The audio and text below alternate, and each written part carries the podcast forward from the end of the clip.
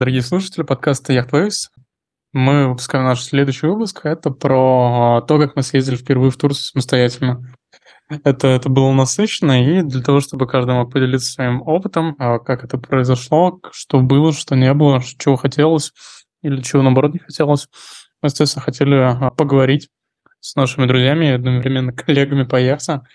Вот. На этом подкасте присутствует Рустем Ахмутов. А, он вместе с нами учился в апреле в Черногории на яхте и вместе с нами получил права. И Монаков Валентин – это наш друг, который э, тоже интересовался яхтингом, в каком-то смысле пытался поехать с нами, но права не получил. И, но он поехал с нами в сентябре на нашу первую поездку, и он расскажет про то, что э, он ожидал, и то, что он получил от яхты. Давайте тогда начнем. Привет, скажу, наверное. Всем привет. Да, хотели поговорить сегодня с ребятами. Вот, да, действительно, да, начнем с Рустема. Расскажи, как ты оказался в яхтинге вообще, где учился? Да, привет, коллеги, спасибо вам за приглашение. Участие в данном подкасте очень приятно. Как я, собственно говоря, оказался в яхтинге? Ну, виновник, как раз он меня представлял, это Марат. Произошло все довольно неожиданно. Пришло сообщение в телегу с вопросом, а не хочешь ли ты отучиться на права на яхте? Я сказал, да, конечно, а что это такое? Вот. Ну и после короткого экскурса, что это из себя представляет, как обучение проходит, что вообще сможем делать, как это управлять, я с удовольствием согласился и, собственно, в мае вот с ребятами прошел обучение и получил свою лицензию шкипера. Дару, спасибо. Валь, можешь тоже рассказать, как ты не оказался в яхтинге, но все равно с нами поехал. Да, всем привет. Я тоже планировал получить как раз э, права на яхту, но по обстоятельствам не получилось. Но друзья меня позвали с собой, э, чтобы можно было просто вместе попутешествовать на яхте, почилить. Вот. И позже я как раз расскажу о своих впечатлениях, каково это было мне впервые вот так кататься на яхте, не зная ничего об этом. Да, спасибо, ребят. Рус, наверное, давай ты расскажи все же про обучение, что тебе запомнилось, вообще, что было сложное в процессе, и как ты готовился к этому обучению? Обучение, я считаю, было довольно интенсивным, но основное наше время уделено было это швартовкам. Швартовки – это когда ты отходишь от причала и обратно туда приходишь, логично. И вот больше всего как раз этими нашими швартовками упугали, то, что это самый сложный элемент, но на самом деле, да, он непростой. Мне вот как программисту кажется там, то, что есть какой-то алгоритм, который ты можешь выучить. Ну, как, наверное, водить автомобиль. Едешь прямо, машина прямо, руль направо повернул, он у тебя направо поехал и все довольно просто. Там ветер, не ветер, ты внешние условия вообще никакие не учитываешь, если только что-то не экстремальное. А в яхте же тут наоборот, тут же не только швартовки, и когда ты управляешь, ты учитываешь внешние факторы. Причем факторы ты учитываешь не как я привык там на основе алгоритма, а тут больше на уровне инстинктов. Тот же самый ветер, волны, окружение какое у тебя, все это влияет на то, как эта яхта управляется – как она себя ведет на воде, и, соответственно, как ты швартуешься и отходишь. И возвращаясь к нашему обучению, вот как раз мы больше всего этим швартовкам времени уделяли, и они меня больше всего страшили. Казалось то, что да, если мы, грубо говоря, процентов 70 своего обучения уделяем времени этим швартовкам, значит, это самый страшный момент, который может быть, и его больше всего и стоит бояться. Но также в обучении, естественно, были правила безопасности, приемки яхты, которые нужно осуществлять, когда ты первый раз приходишь, вступаешь на лодку, ежедневные процедуры, которые нужно проходить тебе в роли капитана перед отходом, ну и в части инструктажа твоего экипажа, если там есть без капитанских знаний какие-то пассажиры. В принципе, в ходе обучения, я считаю, нас хорошо всему этому обучили. Но, по крайней мере, вот когда полгода прошло, и я пришел первый раз на яхту, я уже имел представление, что куда смотреть, за какие ручки дергать, за какие тросы лучше там не держаться, когда фотографируешься.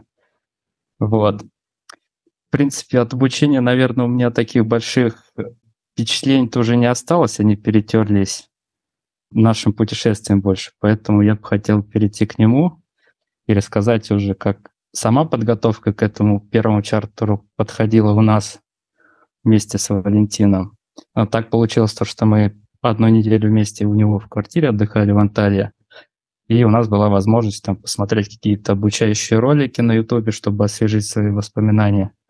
Вот, но, естественно, в первую очередь полезли на YouTube смотреть, как швартоваться обучение. Посмотрели ролики, также посмотрели три фильма «Катастрофы», о том, как терпели крушение яхты в открытом море и что происходило вообще, что может пойти по плану. Вот, но ни в одном фильме не было сюжета, где ребята терпели крушение при швартовке, так что мне стало немного спокойнее. В принципе, это, наверное, вся моя подготовка была э, перед нашим чартером. Ну и посмотрел чек-листы, попытался вспомнить, что куда нужно смотреть. И на этом, наверное, моя подготовка и закончилась. Вот. И мне бы еще хотелось послушать со стороны Валентина, как это выглядело, когда я пытался до него донести, что такое швартовка лагом, что такое кранцы, что такое бегучий такелаж, именно до того момента, как мы пришли на яхту на примере YouTube-видео. На самом деле я вообще не запаривался, потому что я знал то, что ребята уже подготовлены, и я могу просто отдыхать свой отпуск. Вот. Единственное, мне было интересно все это узнавать, но информации настолько было много, что было сложно ее всю переварить за раз. Ну, вот, собственно говоря, мы приближаемся к нашему первому дню. Первый день аренды чартера, он представляет себя собой то, что ты приходишь на яхту, осуществляешь визуальный осмотр, все ли там в порядке, диагностику какую-то на, на, в Марине выполняешь, задаешь вопрос технику, которую у тебя сдает тебе эту яхту, там особенности какие-то и прочее. Вот. Мы воспользовались чек-листом, который нам яхт-школа предоставляла.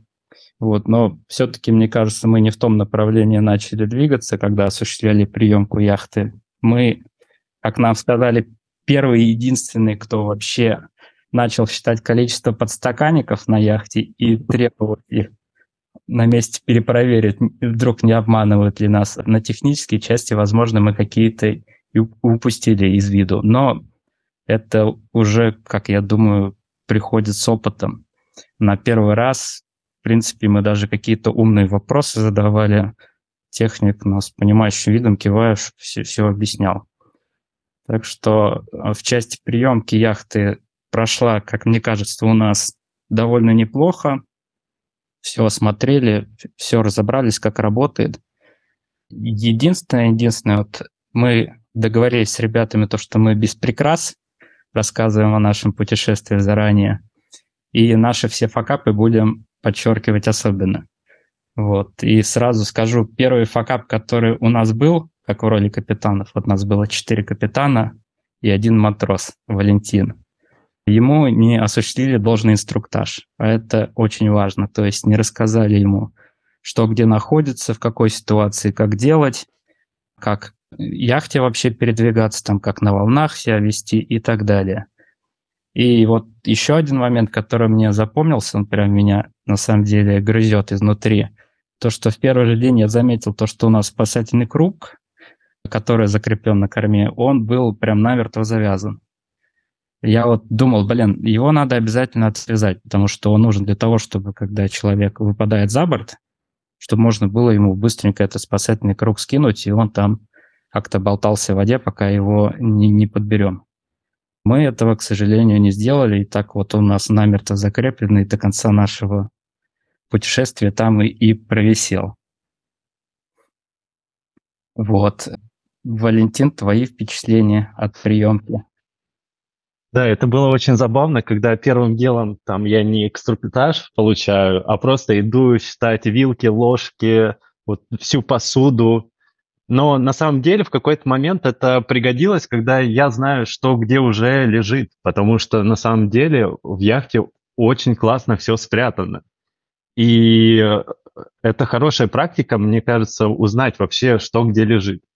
Поэтому это было все не зря. Возможно, э, прям слишком жесткие подсчеты и не нужны были всего и вся. Но, в принципе, мне сама приемка показалась очень полезной. Вот. Да, огонь. Э, наверное, тоже добавлю несколько слов про приемку. У нас это был первый опыт. Мы прошли просто определенный инструктаж во время обучения про то, что смотреть, как смотреть, а условно, насколько щепетильно что-то смотрит, часто считать ложки подстаканники, это, это, это было, конечно, интересная, важная деталь, которую мы слишком сильно учили. Вот, наверное, я хотел бы сейчас спросить, э, Рустем, Валентин, вот такой вопрос. Какие у вас были ожидания от поездки? Вот и причем отдельно. Э, Рустем? Ну, а, ожидания были, они, как сказать, вначале даже, может, думал, увидим ли мы еще раз берег когда-нибудь, как, когда отойдем, потому что говорят, чтобы выйти в море, нужна лицензия, чтобы вернуться обратно, а, чтобы вернуться обратно, нужны опыт и знания. Но, как понимаете, у нас и с тем, и с тем проблемы, поэтому были некоторые сомнения, но к концу путешествия, в принципе, все стало спокойно. Так вот, возвращаясь к тому вопросу, ожидания были, в принципе, да, не знаю. У меня на самом деле характер такой, то, что я никаких ожиданий не строю, чтобы по максимуму кайфовать. Поэтому и эта поездка не стала исключением перед тем, как зайти на яхту. У меня не было никаких ожиданий. Я кайфанул, так что все, я думаю, удалось. У тебя что, Валентин?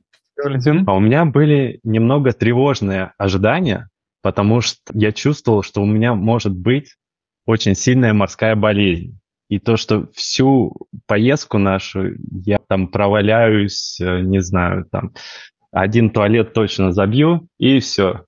И буду там постоянно тусить. Это вот самое, что меня тревожило на тот момент. Вот. Но все равно э, какие-то серьезные там ожидания я тоже не строил. Вот. А как было в реальности, Могу сейчас рассказать, могу чуть-чуть попозже. Марат. Ну, я, наверное, хотел бы, да, в формате диалога такого построить. Э, я думаю, у каждого было свое восприятие. Э, у тех, кто там получил права, кто уже не первый раз были на яхте, они примерно понимают, про что там, э, как выглядит, в принципе, приемка яхта и как идет первое управление. Вот, наверное, давайте я начну рассказывать про первый наш день, как мы отправились, соответственно, и какие, как я столкнулся с одной неприятной проблемой, которая у меня была. В общем, первый день мы отправились, э, насколько я помню, мы отправились э, где-то в районе 7-8 утра.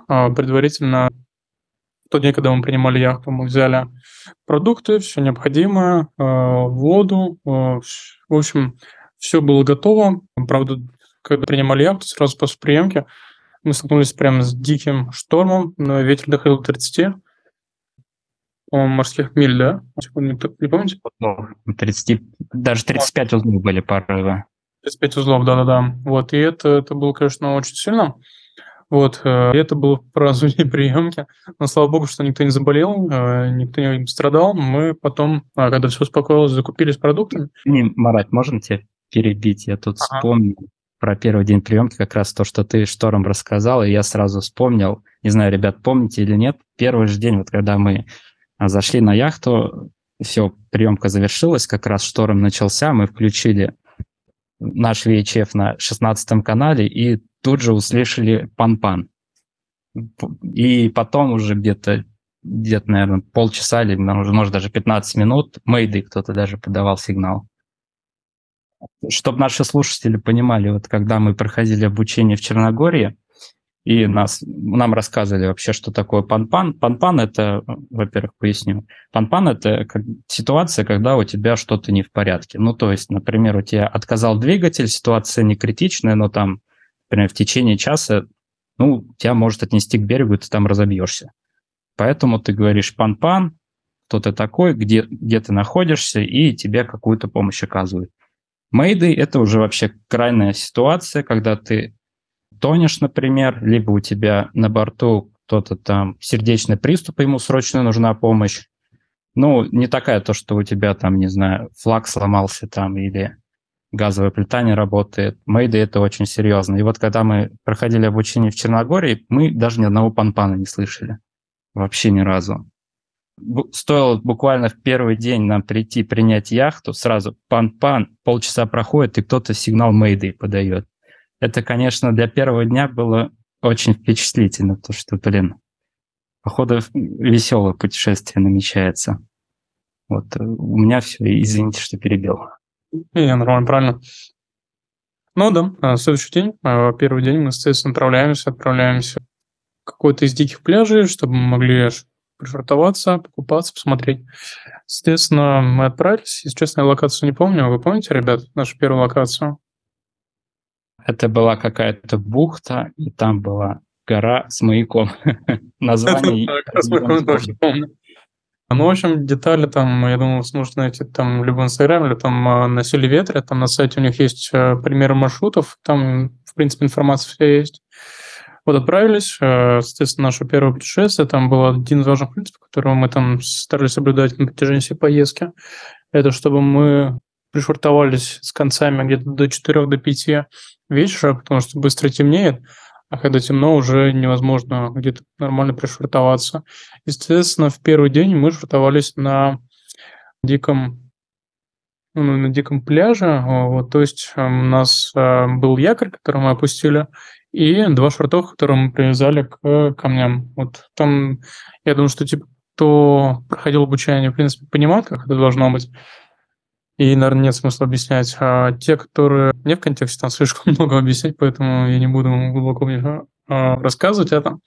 Суть в том, то, что я решил а, поехать на тузике. Это резиновая маленькая лодочка, предназначенная для того, чтобы добираться от яхты до непосредственно каменного берега. Я решил поехать в, а, в тапочках, и я еще взял с собой кроссовки. Мне кажется, это одна из фатальных ошибок, которая у меня была. Мы забрались на остров, было все хорошо, там бегали, скакали, а, увидели достаточно много а, древности, мне кажется, еще с греческих времен, напомнили мне эти острова. Вот, и, естественно, мы спускались, Соответственно, наша резиновая лодка, она была достаточно сильно откинута на берег, но и чтобы мы могли отправиться спокойненько до нашей яхты, нужно было ее подтолкнуть. И я э, снял обувь, э, ноги у меня были достаточно уже забитые, уставшие, ввиду того, что мы достаточно много бегали по острову. И я подскользнулся, с одного камня ударился об другой, и у меня был перелом. Это я на тот момент об этом не знал, но это было достаточно сильно. Вот, э, я не, в моменте не сообразил, везде было много кровотечения, э, было непонятно, что происходит, но вроде более-менее наступал, добрались до яхты с грехом пополам, решили, э, что надо как-то обработать рану. К сожалению, сухого льда не было, не было какого-то дезинфектора, ну, на первый взгляд, которым можно было бы обработать рану. И решил просто все пузырьки открывать на аптечке, которые там были. А, увидел йод, а, такой подумал, им обработаю, посмотрю, что еще есть. Открыл второй пузырек, и на фоне того, что у меня с пальцем такая беда, я его резко нюхнул, и это оказался нашатырь. У меня там чуть ли, мне кажется, ожог, слизистый не произошел. Одновременно слезы, все тяжко, и уже сейчас забыл про палец, потому что я там, наверное, еще минут пять отходил на штыря. Это, это был, конечно, интересный опыт. Ну, соответственно, обработал как-то палец, и мне показалось то, что раз я могу наступать, значит, он не сломан. Вот это, наверное, один из самых большого бреда, который я знал про свойства перелома пальцев ноги. В общем, если вам говорят то, что если вы можете наступать на палец, и это не перелом, то это чушь. У вас может быть перелом, даже если вы можете наступать, потому что у вас есть суставы и все такое. Соответственно, вот э, как-то прикладываю лед, прикладываю э, ледяные банки кока по-моему, прикладывал, чтобы снять боль и начал искать э, свою страховую. Благо, работодатель у нас оформляет на всех страховку а, за рубежом. По-моему, где-то в пакете ДМС. Естественно, это меня спасло, потому что перед поездкой я не делал, на самом деле, страховку. Благо, ну, я знал, что у меня она есть, работа. А, вот, начал писать страховой. А, вот, они достаточно долго отвечали, но по итогу там как-то договорились, и э, в Фитхе на следующий день э, уже можно было идти в травпункт на прием к врачу, специальное отделение, даже переводчика дали. И, естественно, вот мы э, отправляемся в 6 утра до нашей родной Марины, до нашей бухты. идем э, с Валентином вместе в больницу, говорим то, что вот у меня палец, вот такая-то у меня страховая, там, наверное, часа три потратили на то, чтобы страховая ответила в больницу о том, что такая ситуация, что мне не нужно там за что-то платить, все платит страховая и так далее. Но по итогу, да, сказали, что у меня перелом, э, и там дали обезболивающее, дали лейкопластырь, чтобы э, как-то более-менее ходить, и палец не торчал в сторону. Вот, это был мой первый день, соответственно. Да, у меня были обезболивающие, были... Был, конечно, интересный опыт в первый же день. И, естественно, это было мощно. Вот, это был первый день, это было такое восприятие. Наверное, такой важный тезис, который бы хотел сказать, то, что проверяйте, пожалуйста, что вы делаете страховку, а, перед поездкой обязательно, чтобы вы это делали какой-то хорошей фирме, потому что это, я думаю, можно потенциально сильно сэкономить. Там даже по каким-то историям, там в Валентин по-моему, рассказывал, что когда ты, ты ходил на какой-то прием, там, ну, а на ангину или на бронхит, ты там отдал там, порядка 30 тысяч рублей, а если перелом пальца, там, будьте здоровы, там, ну, я думаю, там полтинник, если не, ну, я думаю, и больше. Естественно, страховка наше все. Это, это, это достаточно важно для меня было уроком, что на ней нельзя экономить, ее нужно делать. Вот, это был, наверное, первый день. Второй день. Рустам, ты, по-моему, был капитаном, да, уже? Да, но я про первый день еще хотел рассказать. А, про первый, давай. Мне потому да, что за пальцем все эмоции были, поэтому я только это помню. Ну да, это как раз там и интересные были события, на самом деле. Первое событие, вот когда мы приплыли, пришли, извиняюсь, в нашу бухту, мы не понимали вообще, как нам швартоваться. То, что Марат сказал, да, отдаем якорь и двумя швартовыми на берег за камень цепляемся, мы это поняли только посмотрев на соседние яхты. Нас от этому вообще никак не учили, поэтому пришлось импровизировать. Единственное, то, что осталось в обучении по якорю, это то, что нужно отдавать минимум три глубины, по-хорошему 5 глубин. Длина якоря, она 70 метров, поэтому по-хорошему где-то на 15 метрах, наверное, нужно отдавать якорь, чтобы он был на этой глубине и потом уже лежал на дне. Это не как там просто, не знаю, в фильмах показывают, каких-то мультиках, ты бросил там якорь где попало, он там валяется, забей, вообще он тебя держит. Якорь штука хитрая, она должна заодно зацепиться, и только после этого ты будешь там надежно стоять. Если там ветер может как-то подуть, ты не зафиксирован, тебя просто с якоря сорвет, и ты уплывешь куда подальше. Вот, поэтому удивительно, но как-то у нас первого раза эта процедура удалась. Мы с середины бухты бросили якорь и начали плавно назад сдавать. А тут же сели на тузик, где Марат там покалечился, швартовый э, подсоединили к берегу стали, но получилось довольно криво, но вроде надежно. Были большие сомнения, не унесет ли нас нафиг ночью, поэтому мы догадались сплавать на том же самом спасительном тузике до соседней яхты. Там оказались русские ребята и нас проинструктировали. Э, то, что ничего страшного, то, что вы криво стоите, это ничего. Главное, надежно, глубина у вас хорошая, так что все нормально будет даже ночью можете не дежурить. А у нас первоначально были такие мысли, может, вахты по, по два часа ночью сделать, чтобы посмотреть то, что нас никуда не несет. В принципе, даже интересно было. Приключения, все дела, они просто там все завалились и спят. Так вот, мы, получается, с первого раза сделали криво, но стали нормально, в принципе, об скалу не разбились. Соблюли главное правило три глубины якоря минимум на, след... на последующие дни мы этим правилам пренебрегли, и это с нами сыграло злую шутку. Ну, это так, затравочка на потом. Вернемся к этой истории. Так вот, у нас получилось с первого раза пришвартоваться, как ни странно. Криво, некрасиво, но выглядело надежно, сидели хорошо. И как раз это было 5 часов вечера. Наш лимит на морские путешествия истек на тот момент. В чем особенность вообще нашей морской лицензии? То, что нам можно только в дневное время суток управлять яхтой. И возле берега, по-моему, 100 морских миль, если не ошибаюсь. Но и это 12. не...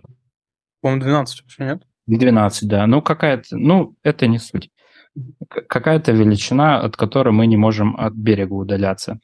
Так самое интересное в том, то, что это фактически никем не регулируется, то есть нет никакой то морской полиции, которая тебя там ай-яй-яй ночью поймает, трубку дышать заставит и там прав лишит за то, что ты ночью катаешься. Нет.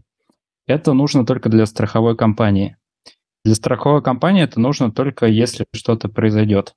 То есть так, по факту ты вообще можешь там где угодно плавать, но единственное, наверное, не сможешь э, границу пересечь на яхте, но это уже другой разговор. А так, в принципе, плавай сколько угодно, но если в ночное время случится какое-то ЧП, то с тебя деньги страховая по полной сдерет. Так вот, 5 часов вечера мы уже пришвартовались, кайфуем, играем в картишки, травим истории, и тут ребята тоже подплывают, начинают по нашей схеме швартоваться. То есть середина бухты встают, начинают отдавать якорь, и кормой к берегу отходят. Но первый раз у них не получилось, они туда-обратно сплавали. Второй раз не получилось, третий раз, четвертый, пятый. Это уже что-то странное начинается. Проходит там час, два, три, они до сих пор этот якорь туда-сюда и лозят. Но мы уже как на опыте думаем, ну все, мы все научились, сели на тузик, пошли им советы раздавать. Типа, что, что, ребят, ну мы тут пришвартовались, как видите, не самое красивое, конечно, но совета может помочь. Не-не, говорит, нам помощь не нужна, у нас все под контролем. Ну ладно, подумали мы. Уплываем от них подальше. Вот. И еще любопытно, э, забавную историю вспомнил.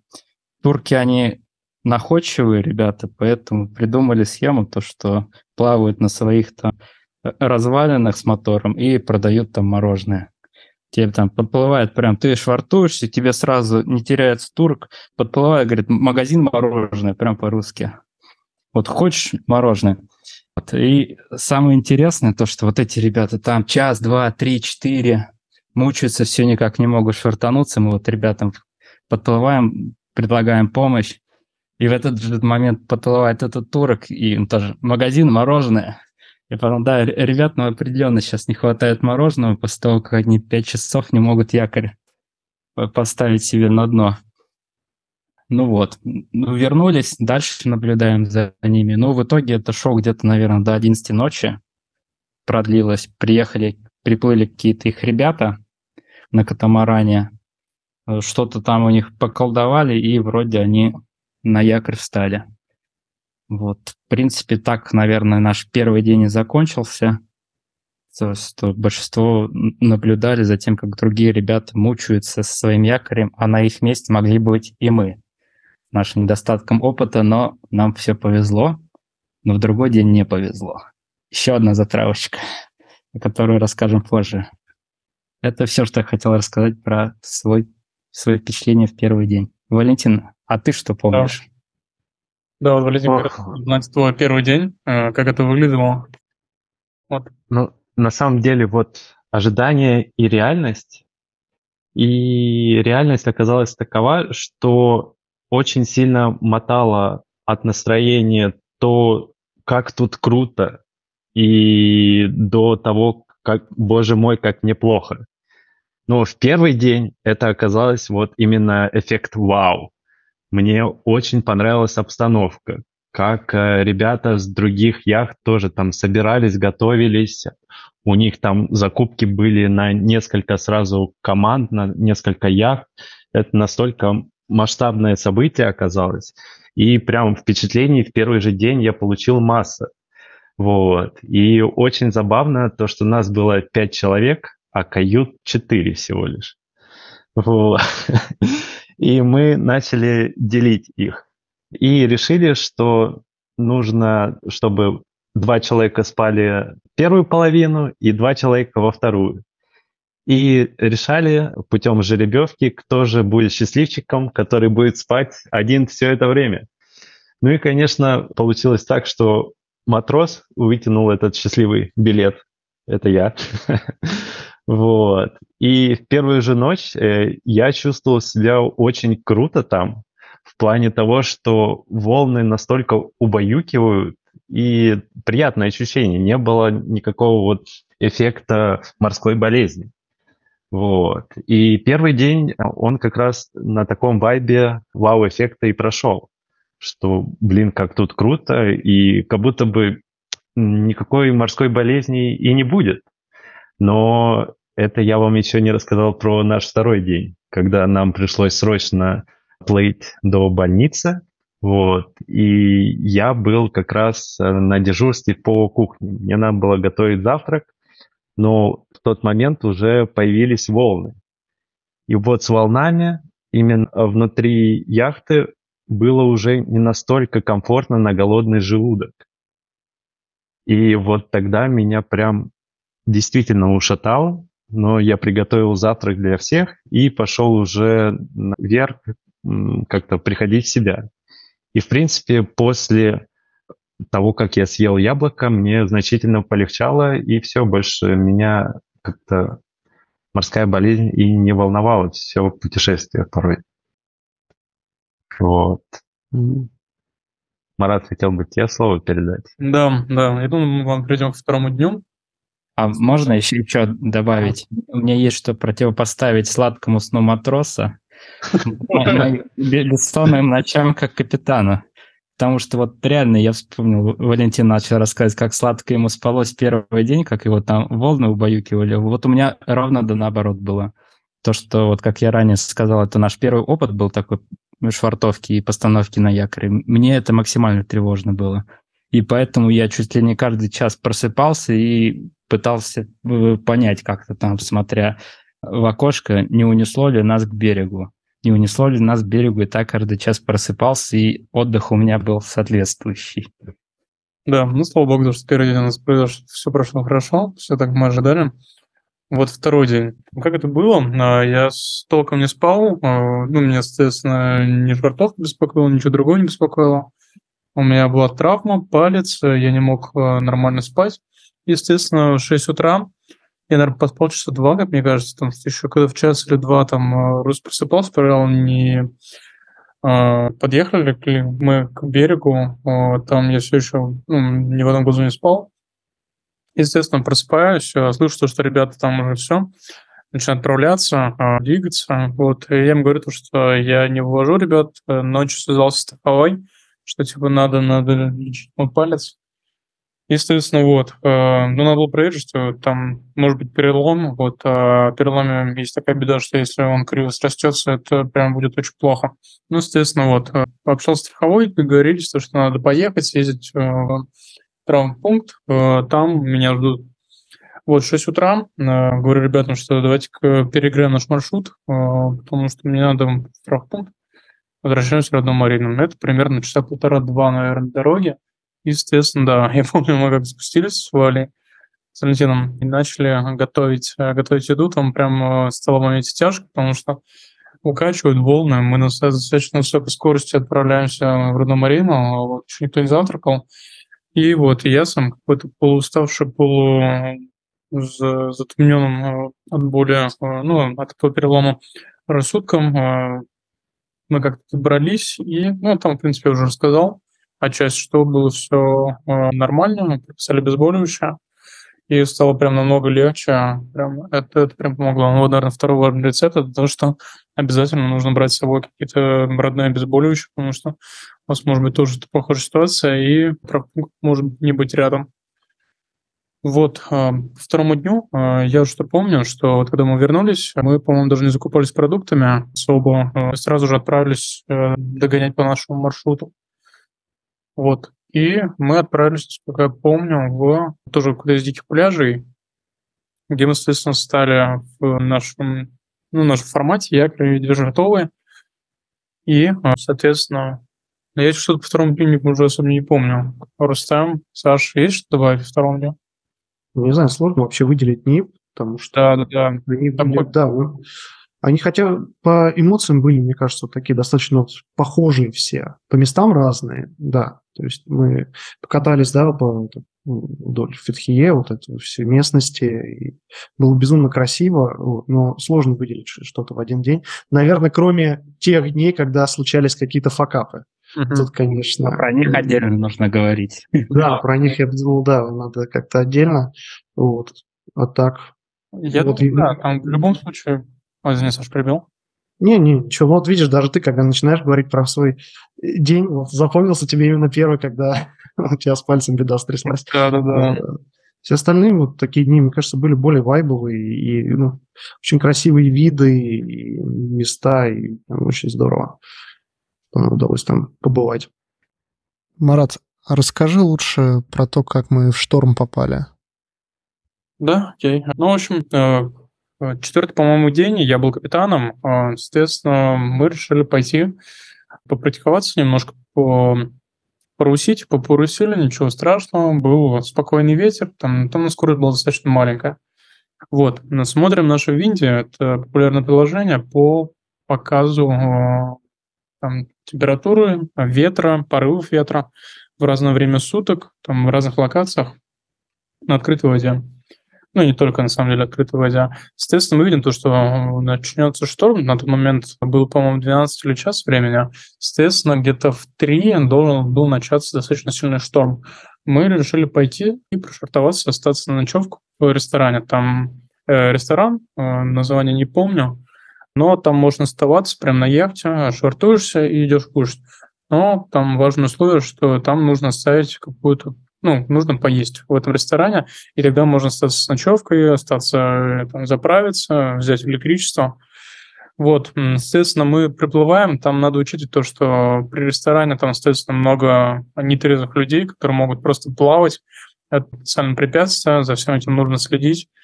Для меня это было таким достаточно сильным стрессом, тем более, что там у меня было немножко меньше практики, потому что из-за похода в больницу я там стал, я бы сказал, практики. И, э, соответственно, когда мы приплыли, я там прям э, стрессовал, потому что, с одной стороны, там плавают пьяные люди, там э, много различных движений. И, соответственно, это не марина, а там нужно вести себя прям максимально аккуратно. Вот. Соответственно, мы приплыли, все как-то более-менее встали. Вот, ходили, посмотрели, ребята, меню этого заведения, оно оказалось прям совсем дорогим. Мы поняли, что мы не хотим оставаться, как бы сливать бюджет. Уж лучше мы на что-то более интересное его потратим. Там тоже затравочка про наши фирменные блюда на яхте. В общем, вот, мы решили где-то часа в два отправляться обратно в ту марину, ну, даже не марину, а просто в бухту, дикую бухту, где мы ночевали днем ранее. И вот отправляемся, наверное, отплыли, ну, наверное, э, одну милю, может быть, чуть больше от э, этого заведения. Э, соответственно, там э, прям э, начался сильный ветер. Э, я помню, дождь, дико стало холодно в моменте. И начало качать. Вот, это был шторм. Э, силой ветра я не помню, но там был прям такой, я бы сказал, во-первых, потому что дождь, во-вторых, потому что ветер, кораблей особо нету, все резко перестали парусить, вот, это все разыгралось. Никто не помнит, сколько был ветер. 20 узлов порывы были. А, 20 узлов даже. Ну вот, примерно такой был порядок. Естественно, это был стресс, вот, потому что мы боялись, во-первых, э, лишь не дай бог, ничего не произошло. Там, в частности, ветер не усилился, потому что могли бы там, с какими-то еще проблемами. Естественно, мы как-то добрались по итогу до нашей бухты. Э, это был, конечно, стресс, как мы добирались до этого, но, слава богу, что все стало хорошо. Естественно, дальше начали швартоваться, э, бросать якорь. Вот, и тут дальше я уже хотел бы, наверное, передать Рустему слово. Да, как раз, когда мы подплывали к нашей бухте уже, это было 5 часов вечера, закат, время поджимало. И еще, как назло, мы в этой бухте стояли где-то до обеда, там плавали, купались, ели, отдыхали в общем.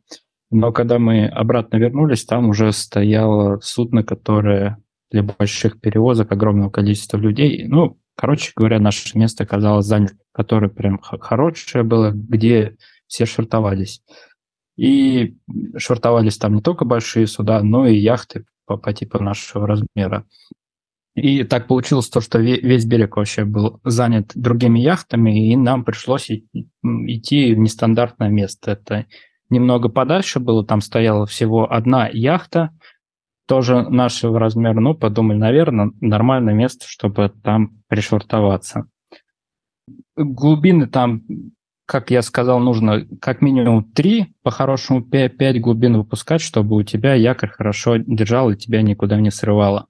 Но в тот момент там глубина была 35 метров.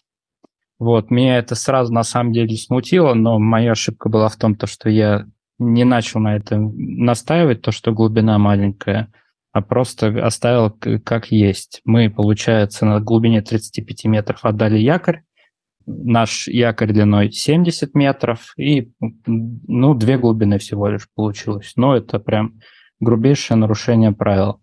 И в какой-то момент, как это вообще происходит, ты оттягиваешь на этом якоре, бросил его, назад мало отдаешь, там чуть больше ход, и проверяешь то, что тебя якорь надежно держит. И вот тоже очень хорошо меня в памяти отложилось, то, что вот когда мы вот этот э, ход назад посильнее давали, у нас такой так, небольшой рывок был. Меня это тоже смутило, но я почему-то тоже, опять же, не стал на этом внимание заострять потому что все уставшие были, шторм был, нервы, всем уже хотелось спокойно пришвартоваться, поужинать и отдыхать и лечь спать. Вот. Но, как гласит хорошая морская практика, если ты в чем-то сомневаешься, а хорошая морская практика – это вообще набор правил таких, они не писанные, но каждый моряк им следует. И вот и одно из первых правил – если ты сомневаешься, переделай. Ну, я сомневался, но переделывать не стал. Его, кстати, ребята, возможно, в первый день очень сильно сомневались, как они бросают якорь, и, возможно, и поэтому 5 часов его бросали. Хотел, чтобы точно было все идеально. Ну вот, мы при, пришвартовались, также натянули швартовы свои на берег. Вечером стандартный досуг, история, разговоры, карты бинокль разглядывали соседи, что у них там интересного есть. На этот раз ничего интересного не было. Ну и легли спать.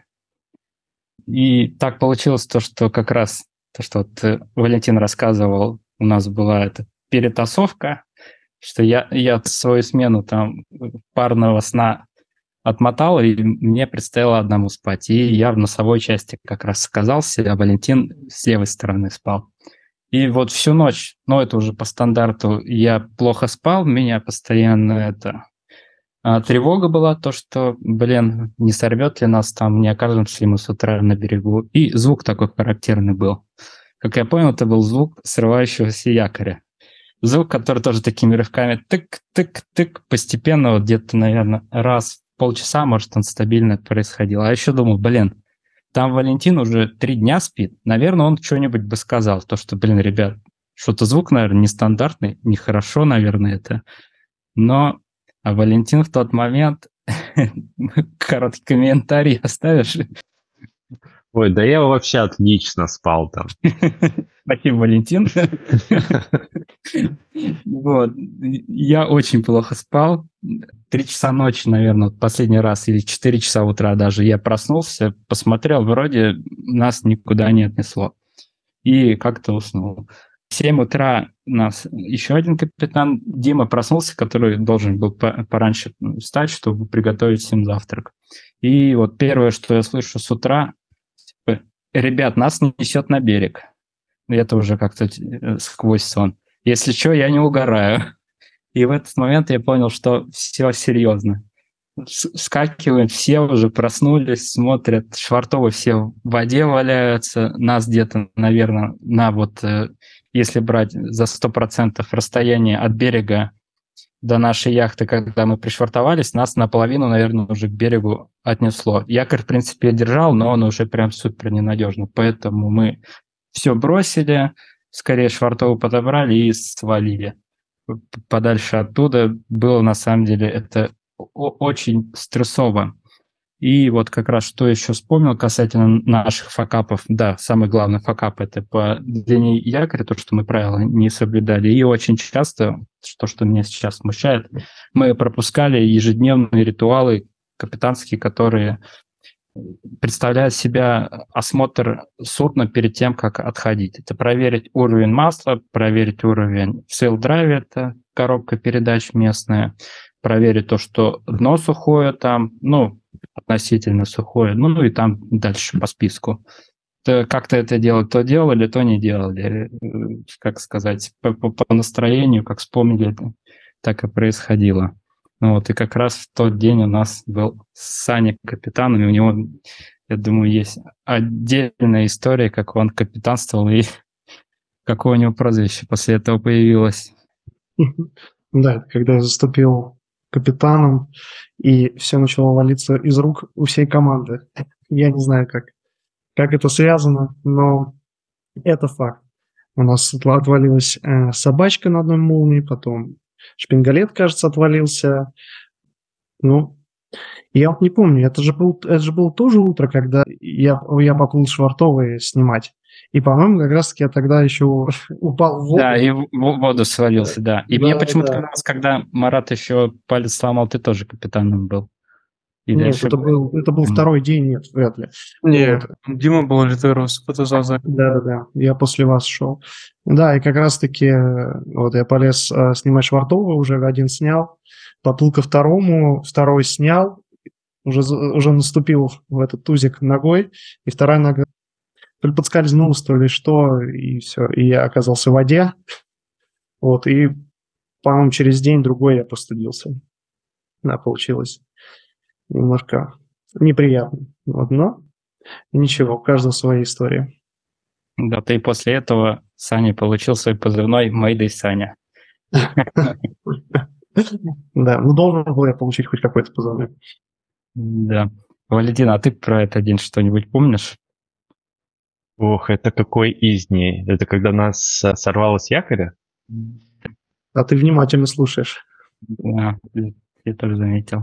Не, я просто все дни кайфовал уже, и все они как-то вплелись в один, когда просто э, кайфуешь от путешествий, от приключений, от этих мест, которые мы там пребывали. Вот, поэтому особо чего-то выделить я не могу, наверное, из того дня. Окей, Э, Саша, я помню, ты был капитаном в тот день, когда мы отправились в Дичек. Расскажешь про то, как мы договаривались с Маринами? Да, правда, я не знаю, как ударение правильно, гечек или гетчик, но мне почему-то гетчик как-то, мне как-то гетчик удобнее.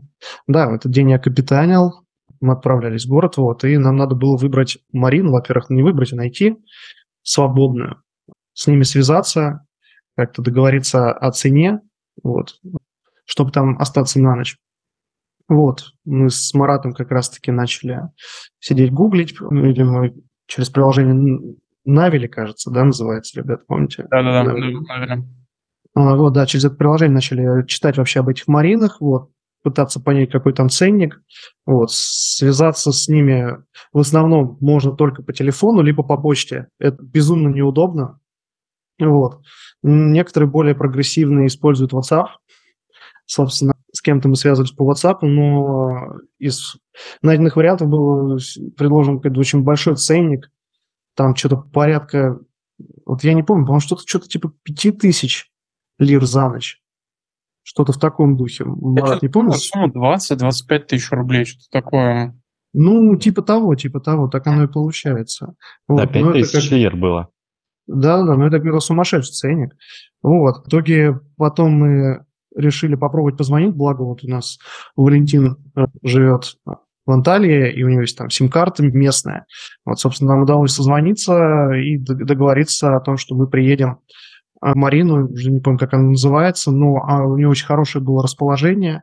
Вот, нам предложили, по-моему, порядка трех тысяч, по-моему, лир за ночь. Вот, и мы решили туда поехать к ним. Дальнейшие какие у нас были действия? То есть мы плывем, ну, вернее, идем, идем в город, вот, и уже при въезде наша задача была по рации связаться с Мариной и сказать, что мы подъезжаем. Ну, вот, собственно, мы так и сделали, вот. Приплыли туда, вот, там был а, мариньер, вот, он нам помог швартануться, вот, и как бы все обошлось, все было хорошо, мы там остались на ночь и погуляли по городу, очень красивый город, вот. ну, то есть все было бо- более-менее спокойно. Вот, я не знаю, кто-нибудь помнит что-нибудь еще, какие-нибудь там, что вам понравилось в этом городе? Вообще город очень красивый. КП называлась наша Марина. Ну, Ну, точно. ну, город очень цивилизованный был. Гетче по сравнению с Фетхие, по крайней мере, в той части, в которой мы остановились. Если Фетхие там вообще полтора магазина было, и то с прилавками без цен. О ресторанах я вообще молчу, там только до рыбного рынка идти, ну, минут 20, наверное. А тут ты прям вышел в Марину, сразу у тебя вся цивилизация прям в шаговой доступности. Во-первых, магазин, вышел, и можно на тележке прям до яхты довести продукты. Очень удобно. В Фитхие такси заказывать. Таксист это вообще тоже отдельная история. Те еще нехорошие люди. Можно донести так э, до яхты продукты, и рестораны тоже на любой вкус огромное количество, и цены, ну, по турецким меркам вполне себе адекватные. Вот про VHF еще вспомнил момент турки, блин, они особый народ. Тоже, что, чтобы наши слушатели понимали, VHF есть 16 канал. 16 канал — это очень важный канал, опять скажу, для того, чтобы передавать экстренные сообщения, либо там ты видишь, например, яхту какую-то соседнюю, ты говоришь там, яхта такая-то, я такой-то, давай свяжемся на такой-то частоте. Вы уходите и там на свои темы шушукаетесь. Ну, либо, как я уже ранее говорил, это пан-пан, либо мейдей. И когда ты передаешь какую-то информацию э, этому каналу, все слышат, и никто не может тебе там перебить, если можно так сказать. Ну, то есть это симплексная связь в одну сторону только работает. Один говорят, все молчат.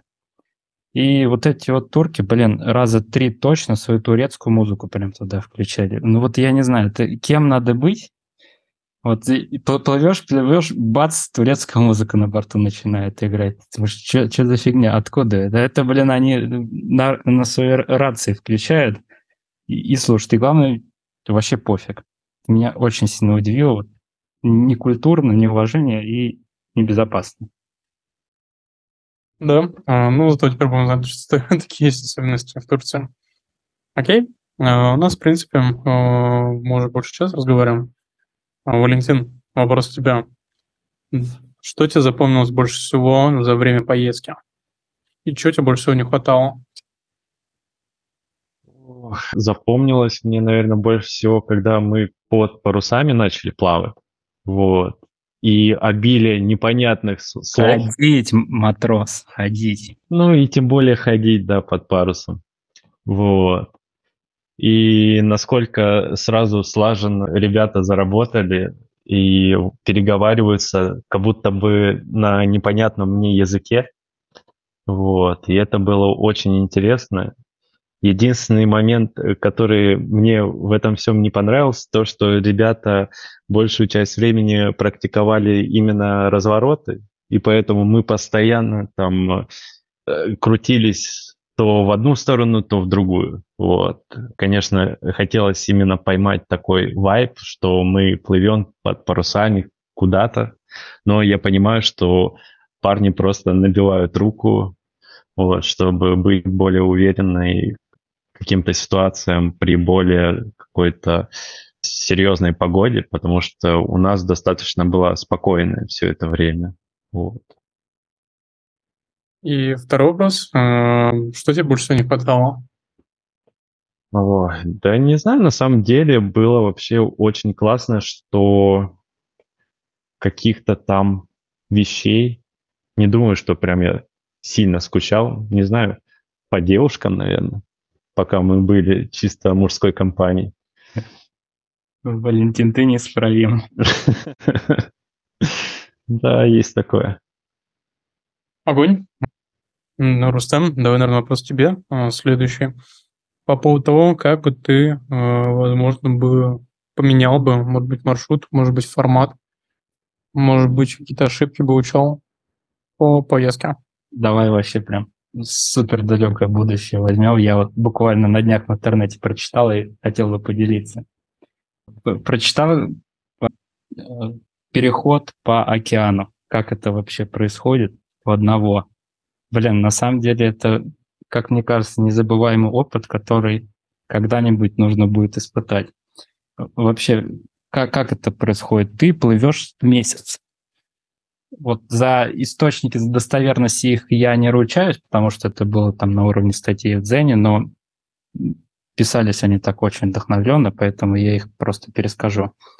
Так вот, ты месяц плывешь, и получается 14 дней ты удаляешься от берега, 14 дней ты к берегу приближаешься.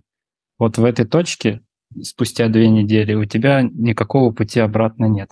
То есть ты туда, что туда, что обратно, у тебя одинаковое расстояние. Вот представить сложно даже, как ты себя при этом ощущаешь, потому что у тебя и распорядок дня при этом тоже особенный. Когда ты вот этот один переход осуществляешь, у тебя режим сна, естественно, особенный. Это не как, блин, в фильмах показывают, тоже вот фильмы смотрел. Ребята там идут в открытом море, пошли там в трюм, сидят, что-то болтают, там угорают. Вообще за штурвалом никого нет, но так не бывает. Ты должен все время контролировать ситуацию. И есть правило, то, что 20 минут называется. Ты спишь по 20 минут. Это то время, которое ты доходишь до горизонта, который ты видишь. И таким образом, получается, у тебя весь режим сна на этом построен. Ты полноценных там 8 часов снов, естественно, у тебя нет. Ты просто по 20 минут дремлешь, просыпаешься, какими-то своими делами занимаешься и опять засыпаешь. И так на протяжении целого месяца. Тоже отдельный челлендж, чтобы подготовиться к этому. Во-первых, он, представьте, вы две недели плывете, а у вас аппендицит там обострился. Ну, вот все, капец. Или там палец сломал. И у тебя там нет нужных медикаментов, антибиотиков и всего прочего. Ну и плюс ко всему тоже мыслить, я думаю, ты начинаешь иначе. Вот когда вокруг тебя один сплошной океан, берега нигде нет, никого нет. И так в течение там даже нескольких суток, может быть, ты никакого судна и, и не встретишь. Что вот когда-нибудь, когда-нибудь, может, лет через 10, когда опыта наберусь, якоря бросать, научимся правильно, может, и, и попробуем. Но, по крайней мере, звучит очень интересно и захватывающе. Слушай, интересно, на самом деле, у меня коллега, он два раза, по-моему, покатался так же, как и мы в Турции, и потом третий раз он решил взять э, и перегнать яхту через океан. Вот отправлял, отправлялся он, по-моему, в районе месяца. И это, конечно, может, он там, благо, э, он поехал в составе большой команды, э, порядка 20 человек, по-моему, было, ну, у них яхта была большая. И они поехали, и, ну, и там была очень сложная работа, очень тяжелая работа. Это, наверное, одно из самых сильнейших испытаний. Кстати, вот как отсылочка к нашему предыдущему выпуску Святославу, он сам сказал, что второй раз бы не повторял бы подобную регату через океан или вот ну, такое испытание, потому что это, это прям сильно, сильная эмоция, и ну, вот это ощущение того, что рядом нет там, ну, практически никого, ничего, и нужно две недели плыть до берега до земли, это, это, конечно, я думаю, такое и для психики непростое испытание, так и для, в принципе, человеческой подготовки, может быть. А, да, я еще читал то, что там люди на 14 килограмм худеют, даже просто потому, что в море находятся, питаясь прям по рациону. Просто потому, что пока ты в море находишься, у тебя качка постоянная, мышцы из-за этого все время напряжены, которые пытаются компенсировать эту качку, и ты, ты теряешь вес просто потому, что ты находишься в море. Ну, ну, мне кажется, да. очень стресс, на самом деле, когда человек в такой стрессовой ситуации не может полностью расслабиться. Там и аппетита не будет сильного, и, соответственно, ты не можешь там э, спокойно спать, накушать и так далее. Ты все время так или иначе напряжение. Да, да.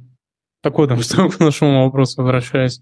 Как бы ты, возможно, поменял бы, улучшил бы, э, чтобы сделал по-другому в рамках нашей поездки? Ну, не знаю. Наверное, матчасть бы еще поштудировал. Но тут даже не просто следующей поездке, а постоянно ее не забывать, учить, какие-то видосики смотреть, статьи читать, потому что, как я сказал в самом начале, это не больше про какие-то знания, которые там математически можно моделировать, а ты все на ощущениях делаешь. Поэтому читаешь, как ребята там на своем опыте действуют, и потом пытаешься этот опыт проецировать на свой, как бы действовал. Вот, поэтому думаю, да, э, матчасть бы подучил, но и составил бы ритуал, которыми точно нужно следовать. Вот в части приемки яхты, мне кажется, мы, у нас все хорошо получилось, но вот в части ежедневной рутины нужно коррективы внести, прям за правило вести строго, то чтобы все регламенты перед отходом выполнялись. Ну и часть инструктажа тоже, когда новый член экипажа неопытный приходит, да даже думаю, когда опытные есть, все просто проговорить на всякий случай, чтобы все помнили, там подготовили заранее спасательные жилеты, страховочные тросы, и все там, не дай бог, если в какой-то нестандартной ситуации уже знали, как действовать, и не надо было на ходу вспоминать. Вот, поэтому, наверное, больше всего на безопасность бы я сфокусировался, чтобы было спокойнее. Ну да, вопрос безопасности, это прям, да. Вот вполне согласен. Я бы, наверное, еще продумал бы там, может быть, э, вот эта история с интернетом, благо у нас был э, Валентин, э, у которого была симка, но, возможно, там, да, э, связь с интернетом, это прям достаточно важно. Вот, чтобы, наверное, еще бы я выделил, ну, в принципе, наверное, все. А про Кирилля Душа надо брать несколько, потому что мы первый же потеряли. А, по-моему, на второй или на третий день, ну, там, по итогу как-то спасались. Вот. Саша? Да, чё, куда бы еще бы поехали, ребят? Там, в плане страны какой-нибудь или еще раз в Турции. Если в Турции, то какое еще место? Я хочу в Хорватию. Нам ее так разрекламировал наш инструктор, который нас обучал. Вообще отзывался они как о лучшей стране для яхтинга. Поэтому я бы очень хотел оказаться в Хорватии и посмотреть все-таки, что это за зверь такой. Валек, а ты? Валентин, а ты? Мне хотелось бы побывать в Норвегии на самом деле, увидеть фьорды, возможно, куда-то ближе к Англии, вот, именно в Шотландию. Мне кажется, там тоже должно быть очень красиво. Но есть, конечно, сложности с оформлением виз сейчас. Определенные. Ну, в Норвегии там еще и ценник, я думаю, там курс норвежской кроны, он прям... Ну, есть, да, такое. Непростая. Саша, да, тебе, ну, тебе, Валентин, еще надо команду найти. Но я думаю, договоримся, если что. Да. Саша, ты бы куда хотел сам? Слушай, я даже не знаю, на самом деле. Как-то не думал об этом. Мне понравилась идея с Таиландом. Вот она достаточно интересная. Ну, во всяком случае, я там никогда не был. И можно было посмотреть, что там. Таиланде там, там главное угадать сезон со временем, потому что там бывает сезон дождей. Они, я помню, насколько я помню, начинается весной, там Конечно, надо смотреть по времени. На Таиланд, да, причем, кстати, не сильно по ценник отличается, насколько я помню, с Турцией и с тем, что у нас было. Там просто нужно угадать по времени. Вот. И, возможно, еще Италия. Вот. Я тоже там не был. И да, просто хочется посетить страну. И, собственно, с такой фишкой, как яхтинг, мне кажется, это было бы гораздо лучше. Да, да, согласен. Давайте, наверное, в принципе, начнем потихонечку заканчивать. Валентин, наверное, вопрос к тебе. Ты бы поехал второй раз э, в этом же составе э, на такую же поездку, э, может быть, в другой локации. И вот сразу же еще второй вопрос. Какие бы ты бы дал советы тем людям, которые ни разу не катались на яхте? На первый вопрос ответ сразу да, что прям можно было бы сегодня стартануть. На самом деле, когда мы только завершили наше путешествие, вот, мы были всего лишь неделю, но она казалась, ну, за две казалось на самом деле. Вот. И мне казалось, я буду очень долго отходить от этого всего, но спустя неделю мне уже захотелось обратно в море, с вами тусить, также ходить под парусом, вот. Сладко спать, да, под якорем. Да, сладко спать, это вообще прям кайф. Вот. И поэтому хотелось бы повторить. Насчет второго твоего вопроса, я бы советовал в первую очередь попробовать найти компанию, с которой можно вот так обучиться, сдать все-таки на права, чтобы понимать, о чем другие разговаривают, когда просят что-либо сделать, там, завязать муринг как вообще, какие узлы бывают. Это на самом деле очень важно вот, во всем путешествии. Вот как-то так. Главное попробуй. А там зайдет, не зайдет. Рустем, вот у меня к тебе вопрос еще. Вот у нас был прошлый гость, и он нам рассказывал про два пути, как, про, ну, как выходить в первый раз самостоятельно. Вот первый путь – это компания там, с ребятами, с которыми ты обучался, вот, а второй путь – это когда ты берешь какого-то капитана и под его надзором там, не знаю, там, швартуешься, не знаю, водишь яхту, еще что-то. Вот как ты считаешь, э, какой все-таки путь лучше? И не лучше бы было бы для первого раза взять все-таки вот такого наставника, который будет молча, но до того момента, пока ты там совсем не накосячишь, было бы тебе так спокойней? Или все-таки в четыре головы это более продуктивно получается, более больше опыта ты наберешься? Что ты думаешь по этому поводу? На самом деле, касательно более опытного капитана состава, есть забавная история, можно сказать. Когда я только собирался вот на наш второй трип, вот, э, я пытался найти людей еще в команду, чтобы там э, более обширным составом пойти. Вот, и у меня есть знакомая, которая тоже яхтингом уже давно-давно занимается, и я ее тоже пригласил, говорю, ну, пойдем с нами, вот, недавно отучились, хотим закрепить. Такая. Она сразу меня спрашивает, окей, а кто с вами опытный идет? Ну, там, пять лет там опыт у вас есть, капитан? Я говорю, нет, зачем? Че? Обалдели, что ли? Я, говорит, ни за что никогда не, пойду, если опытного человека нет в составе. Ее позиция была такая. А, а мне кажется, ну, в плане безопасности, наверное, да, что был капитан рядом, который все контролировал. Но вот в чем проблема? Опять же, мое мнение в таком случае, когда рядом есть какой-то опытный человек, он себя все знания вбирает, и ты к нему как к шпаргалке постоянно обращаешься, сам не пытаешься что-то решать. Ну, даже на уровне подсознания уже так будет работать. А тут, когда ты сам в ситуации такой необычный, стрессовый, что-то происходит, вольно-невольно сам на себя берешь ответственность и пытаешься решать проблемы.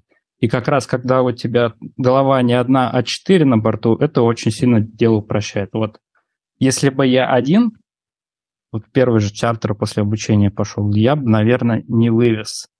Хотя, может, и вывез, но не знаю. Трудно судить. Когда вот вы четвером, это гораздо все проще. Все друг другу подсказывают, наводят, что-то забыл, тебе напомнили, либо ты кому-то напомнил, там чуть-чуть подрулил. Все равно пока туннельное зрение, опыта мало, знаний мало, командный разум рулит. Так что я за вариант за то, чтобы с всей командой, знакомыми идти в отсутствие опытного капитана. Да, окей. А, тогда, друзья, всем спасибо за участие. На самом деле, первый поездка это был мощный, но при этом я думаю, что мы все выросли. А, и намного увереннее себя будем чувствовать новой локации, принимать яхту, отправляться, портоваться. В общем, яхтинг это, это насыщенно, но вот, эти, вот эта неделя, конечно, было очень интересно испытание, но я рад, что мы все-таки отправились. Тогда всем спасибо, э, кто присутствовал. И всем хорошего вечера. Спасибо, ребят. Всем пока. Всем пока. Да, всем пока. Спасибо.